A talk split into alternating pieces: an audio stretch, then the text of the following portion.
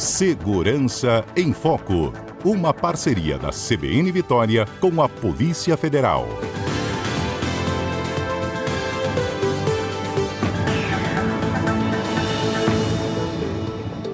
Estamos com o Segurança em Foco conosco nesta manhã, Ivo Silva, que é o delegado da Polícia Federal aqui no Espírito Santo e vai ensinar para a gente, vai explicar para a gente como é que é o trabalho da Polícia Federal na busca dos procurados internacionais. Delegado Ivo Silva, bom dia. Bom dia, Patrícia. Bom dia a todos os ouvintes da Rádio CBN. É um prazer estar aqui nessa manhã com vocês. Bom, é, como é que é o trabalho da Polícia Federal? A gente pode dizer que a Polícia Federal é meio que a, a, os olhos e ouvidos da Interpol no Brasil? Pois é, Patrícia. É, esse trabalho de captura de foragidos é, no exterior, ele passa pelo que nós chamamos de cooperação policial internacional. Uhum. Esse tipo de cooperação, ela é vista pela Polícia Federal como um instrumento fundamental para o bom desempenho das investigações que nós realizamos. Isso porque, na grande maioria das vezes, os trabalhos realizados pela Polícia Federal tem por objetivo identificar e desarticular grandes organizações criminosas de caráter transnacional, que acabam mantendo células em vários países né, e são integradas também por membros que desconhecem fronteiras. Um exemplo concreto, para facilitar a compreensão dos nossos ouvintes, são as organizações criminosas que se dedicam ao tráfico internacional de drogas. Esse tipo de grupo criminoso, normalmente ele é estruturado com uma célula presente em países produtores de cocaína, por exemplo, como Colômbia, Bolívia, Peru, uma célula no Brasil, a qual fica responsável pelo recebimento, armazenamento e envio da droga para o exterior, uma célula no país de destino, que pode ser Europa, pode ser África, e normalmente uma célula em países que são utilizados para lavagem de dinheiro. Nesse sentido, frequentemente a Polícia Federal se depara durante ou após a deflagração de uma operação com investigados que se encontram em outros países. Uhum. E nesse caso, essa cooperação policial internacional, que é feita por meio da Interpol, acaba atuando como um braço da Polícia Federal no exterior, que permite que nossas investigações alcancem também esses criminosos, mesmo quando estão fora do Brasil. Inclusive para a realização de prisões e extradições para que esses é, criminosos que integram essas organizações criminosas possam responder aos seus crimes é, perante a justiça brasileira. Uhum. Bom, é, a, esse trabalho de pegar né, esses criminosos que são procurados internacionalmente, como é que começa? Como é que alguém, um brasileiro, entra na lista da Interpol ou alguém na lista da Interpol é, é pode ser é, o Brasil recebe o aviso de que é, é, tem essa lista né, com esses nomes e que alguém pode estar aqui no Brasil. O que, que precisa realmente para essa pessoa entrar na lista da Interpol? Bom, Patrícia, antes da gente tratar diretamente da lista da Interpol, hum. é, eu só queria colocar que esse canal de cooperação, como eu disse, ele é realizado né, por essa organização internacional. Eu acho importante a gente só fazer um rápido histórico do que é a Interpol. Vamos lá. Né, para que nossos ouvintes entendam o que é essa instituição, essa organização. A Interpol é uma organização internacional que foi criada em 1923. Uhum. Ela é atualmente integrada por mais de 180 países. E quando ela foi criada, ela foi criada com um principal objetivo, o de permitir, por meio da Interpol, que os países que a integram possam estabelecer contatos em assuntos policiais, mesmo quando não há relação diplomática entre eles. Então, na verdade, ela surge como um canal facilitador para que os países tratem de questões policiais. Entendi. No Brasil, a Interpol ela é representada pela Polícia Federal. Uhum. Nós temos aqui um escritório central nacional da Interpol, que é sediado em Brasília, e temos representações regionais da, da Interpol em cada um dos estados brasileiros. E é dentro desse espectro dessa organização que surge, então, essa questão da procura de foragidos, uhum. que tecnicamente na Interpol é conhecido como difusão vermelha. Sim. A difusão vermelha trata-se de um grande banco de dados, onde os países encaminham para a Interpol os mandados de prisão dos seus foragidos internacionais e todos os 180 países, após a publicação desses mandados de prisão, tomam conhecimento de que essas pessoas são foragidas, são procuradas e passam então a ser buscadas pelas forças policiais desses países que integram a Interpol. Uhum. E para uma para uma pessoa entrar na lista da Interpol, para ela chegar a ser procurada internacionalmente, existe um nível de crimes a ser cometido? É, ou qualquer pessoa que fuja da polícia aqui no Brasil por um crime federal já é, é, é já entra automaticamente na lista da Interpol? É, na verdade, como é que é essa classificação? Possuindo um mandado de prisão pedido pela Justiça Brasileira e não se encontrando em território é, brasileiro, se tendo a informação de que ela possa estar no exterior, é possível a inclusão uhum. né, do seu nome nessa lista de procurados internacionais da Interpol. Basta que a Justiça Brasileira solicite à Interpol, por meio da Polícia Federal, a sua inclusão, que isso vai ocorrer. Uhum. Para que você tenha uma ideia, Patrícia, é... no Brasil, a Interpol ela faz em média 360 publicações de mandados de prisão por ano nessa difusão vermelha da Interpol. 360? 360 por uhum. ano. Né? E através dessa ferramenta, capturamos no exterior, por ano, aproximadamente 80 foragidos. Uhum. Então, realmente é, é uma ferramenta importante que acaba trazendo um bom resultado quando a gente fala em busca né, e captura de foragidos internacionais. Bom, a lista é grande, né? Dessa, de, Sim, cada 80 são 80 foragidos capturados desses 360 que são incluídos por ano, digamos assim, né? Isso, isso mesmo. Então, essa, é a, essa é a média uhum. entre os anos aí de publicações e capturas. A lista é sempre muito grande, então, para o mundo inteiro, se a gente incluir, né? Os que entram e aqueles que são capturados, que são sempre em menor quantidade. Quantos brasileiros tem nessa lista?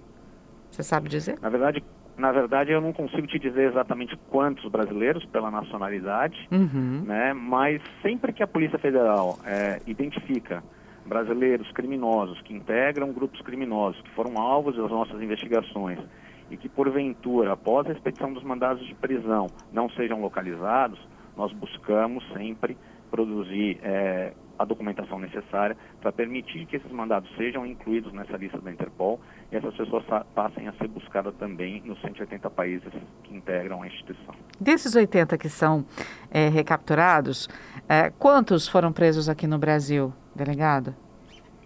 Na verdade, esse é o número de capturados no exterior. Uhum. Quando nós falamos em capturados internacionais no Brasil, essa uhum. média gira em torno de 40 a 50 capturas por ano. Olha, ah, um número considerável, né, delegado? Sim, nós podemos, nós podemos dizer é uma média de, de quatro capturas por mês são realizadas com base no Brasil, né, com base na difusão vermelha da Interpol. Bom, é, os, é, os foragidos que pretendem vir para o Brasil podem começar a ficar preocupados, né? tipo, se eu for para lá, eu tenho grande chance de ser recapturado.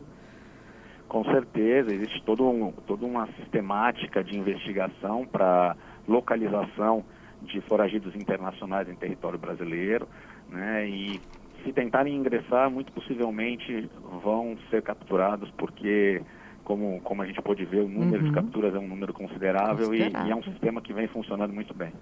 Bom, e temos casos emblemáticos que chamam a atenção? Patrícia, temos hum. casos, eu vou, vou me restringir a casos aqui do Espírito Santo. Ótimo. É, casos até consideravelmente recentes. Uhum. Um deles foi um brasileiro, ele, esse brasileiro ele passava é, por um agente financeiro, e como agente financeiro ele oferecia os seus serviços né, para agenciar grandes empresários aí a fazer aplicações financeiras em bancos estrangeiros.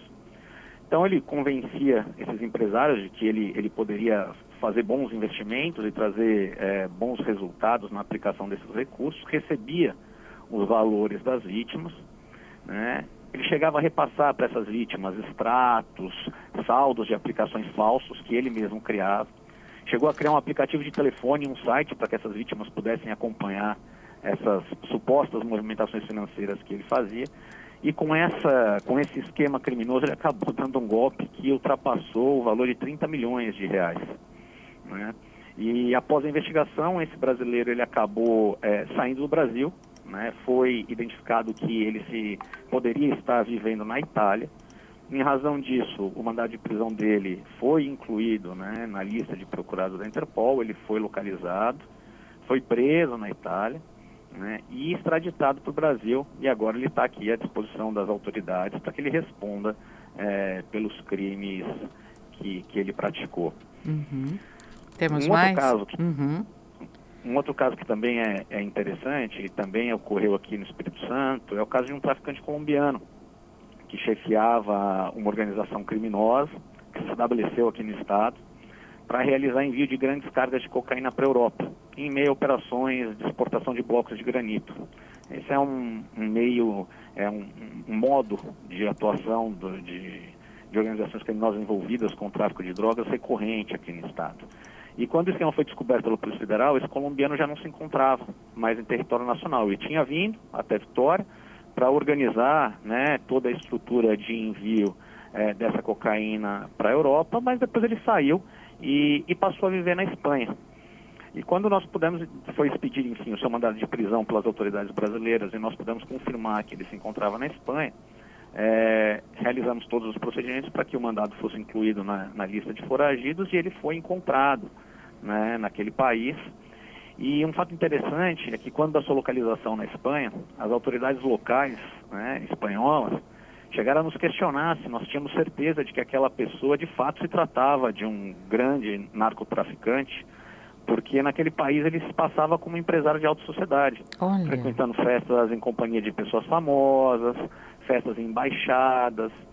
E, e, aí nós informamos que sim, que se tratava daquela pessoa, que na verdade é, a, aquela era apenas uma, uma, vamos dizer assim, uma forma hum. dele se portar Fachada, né? as pessoas.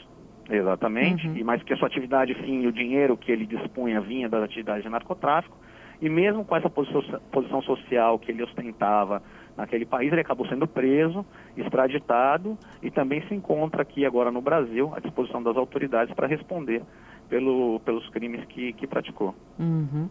É, temos casos também daquelas prisões de pessoas que são estrangeiras, mas que não estão na lista da Interpol, né? Por exemplo, esse último do Aquaman do crime, o espanhol que prendia né, as drogas nos cascos de navio, ele estava na lista da Interpol, não? Não, ele não uhum. se encontrava na lista da Interpol, mas aí a Interpol ela entra, é, como eu disse quando a gente começou o nosso bate-papo, uhum.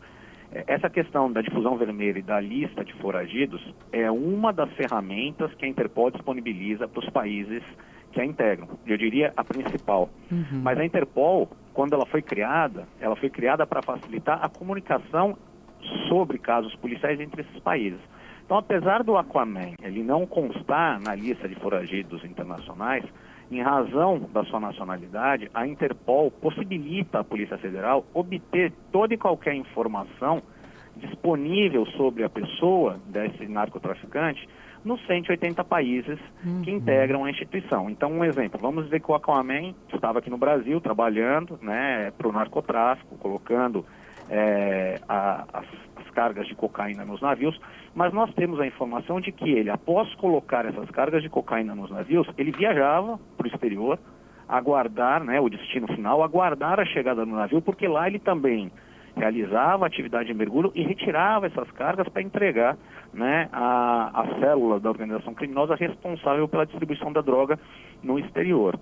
Nesses países, por meio da Interpol, nós conseguimos obter informações sobre as atividades do Aquaman também no exterior. Então, mesmo quando a gente não tem um mandado de prisão incluído né, na lista de foragidos, a Interpol é importante para essa troca de informações de forma a viabilizar as investigações, identificar células no exterior. Ela tem essa função também que é muito importante. Delegado, eu tenho aqui a pergunta do Antônio Carlos. Ele diz o seguinte: a população pode ajudar de alguma forma? Ela tem acesso a essa lista de procurados da Interpol? Bem, Patrícia, é, essa lista é uma lista pública, né, que pode ser acessada por meio do site da Interpol na internet. Então, se os nossos ouvintes colocarem no Google só a palavra Interpol, o primeiro link que aparece é o link da página institucional da organização. Nessa página, ela tem vários tópicos é, logo no início dela, e um desses tópicos são pessoas procuradas. Uhum. Quando você clica nesse tópico, automaticamente ele direciona para a lista né, de foragidos internacionais. E aí ali você tem vários critérios de pesquisas, como nome, nacionalidade, é, idade. Então permite que qualquer pessoa possa consultar a lista, uhum. né, buscar inclusive por nacionalidade. E caso tenha qualquer informação em relação a esses procurados, é, nós temos os nossos canais de comunicação disponíveis aí no site da Polícia Federal e isso pode ser enviado para que possa facilitar o nosso trabalho aí de tentativa de localização e captura desses foragidos internacionais. Bom, o senhor falava sobre a captura aqui no Brasil, que foi entre, é entre de, de 40 a 50 por ano, né?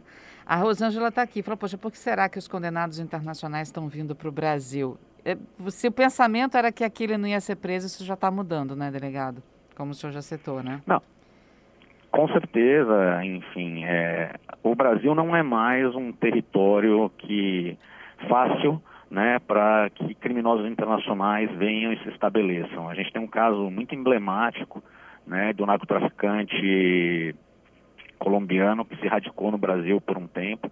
E fato interessante é que ele vivia no Brasil também como empresário, tal qual aquele colombiano que foi viver na Espanha. Uhum. Ele não realizava atividade de narcotráfico no Brasil, mas ele lavava né, o dinheiro que ele obtinha do narcotráfico em atividades comerciais.